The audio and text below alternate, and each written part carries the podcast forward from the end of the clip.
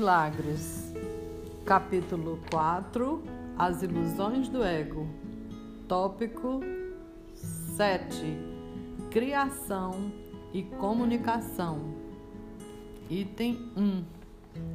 É claro que, apesar do conteúdo de qualquer ilusão particular do ego não ter importância, a sua correção é mais útil em um contexto específico Embora a mente seja por sua natureza abstrata, as ilusões do ego são bastante específicas. Parte da mente, porém, vem a ser concreta quando ela se divide. A parte concreta acredita no ego, porque o ego depende do concreto. O ego é a parte da mente que acredita que a tua existência é definida pela separação. 2. Tudo que o ego percebe é um todo separado, sem os relacionamentos que estão implicados no que é. O ego é assim contrário à comunicação, exceto na medida em que a usa para estabelecer o estado de separação ao invés de aboli-lo. O sistema de comunicação do ego está baseado no seu próprio sistema de pensamento, assim como tudo mais que ele dita. Sua comunicação é controlada pela necessidade que tem de proteger-se e ele interromperá a comunicação quando experimentar ameaça.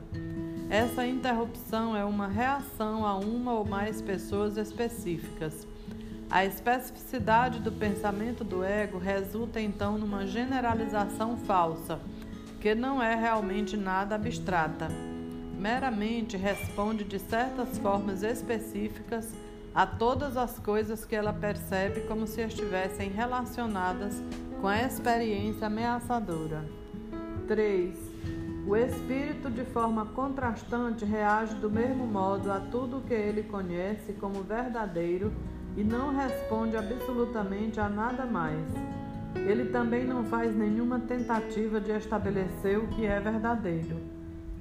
Tem o conhecimento de que o verdadeiro é tudo que Deus criou está em comunicação completa e direta com todos os aspectos da criação, porque está em comunicação completa e direta com o seu Criador. Essa comunicação é a vontade de Deus. Criação e comunicação são sinônimos.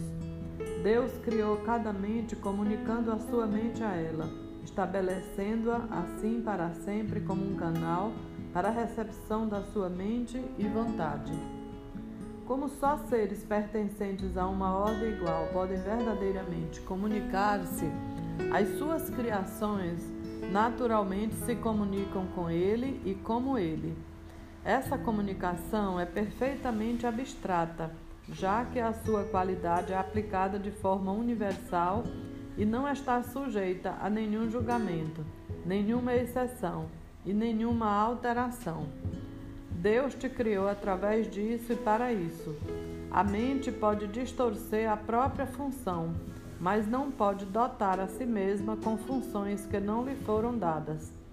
É por isso que a mente não pode perder de forma total a capacidade de comunicar-se, embora possa recusar-se a usá-la em favor do que é. A existência, assim como tudo o que é, se baseia na comunicação. A existência, porém, é específica em relação a como, o que e com quem vale a pena empreender comunicação. Tudo o que é é completamente destituído destas distinções. É um estado no qual a mente está em comunicação com tudo o que é real. Na medida em que permites que esse estado seja reduzido, tu estás limitando o teu senso da tua própria realidade, que vem a ser total, só pelo reconhecimento de toda a realidade no contexto glorioso do seu relacionamento real para consigo. Essa é a tua realidade. Não a profanes e não recues diante dela. Ela é o teu lar real, o teu tempo real e o teu ser real. 5. Deus, que abrange tudo o que é, Criou seres que têm tudo individualmente, mas querem compartilhar o que têm para aumentar a própria alegria. Nada que é real pode ser aumentado, exceto pelo compartilhar. Essa é a razão pela qual Deus te criou. A abstração divina alegra-se em compartilhar. É isso que significa a criação. Como, o que e com quem são aspectos irrelevantes, porque a criação real tudo dá, pois só pode criar como ela própria. Lembra-te de que no reino não há diferença entre ter e ser, como há na existência. No ser, a mente dá tudo sempre. 6. A Bíblia repetidamente declara que deves louvar a Deus. Isso dificilmente significa que deverias dizer-lhe o quão maravilhoso ele é. Ele não tem ego que possa aceitar tal louvor, nem percepção para julgá-lo. Mas a menos que faças a tua parte na criação, a sua alegria não é completa porque a tua é incompleta. E isso ele sabe. Ele sabe disso no seu próprio ser e na experiência dele, na experiência do seu filho. A saída constante do seu amor é bloqueada quando seus canais estão fechados. E ele é solidário quando as mentes que criou não se comunicam plenamente com ele. 7. Deus tem mantido o teu reino para ti mas não pode compartilhar sua alegria contigo enquanto tu não conheceres isso com toda a tua mente. A revelação não é suficiente, porque é apenas comunicação de Deus.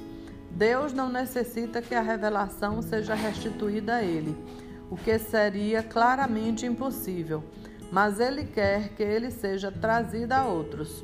Isso não pode ser feito com a revelação em si seu conteúdo não pode ser expressado porque é intensamente pessoal para a mente que a recebe. Pode, contudo, ser restituída por essa mente a outras, através das atitudes que o conhecimento resultante da revelação traz. 8. Deus é louvado sempre que qualquer mente aprende a ser totalmente útil. Isso é impossível sem que ela seja totalmente inofensiva porque as duas crenças obrigatoriamente coexistem. Os verdadeiramente úteis são invulneráveis porque não estão protegendo seus egos e assim nada pode feri-los. A sua utilidade é o seu louvor a Deus, e ele restituirá esse louvor porque eles são como ele e podem juntos regozijarem-se. Deus se estende a eles e através deles, e há grande alegria em todo o reino. Cada mente que é mudada adiciona essa alegria com a própria disponibilidade individual de compartilhá-la.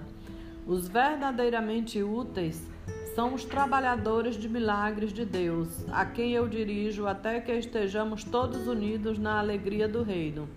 Eu te dirigirei aonde tu possas ser verdadeiramente útil e a quem possa seguir a minha orientação através de ti.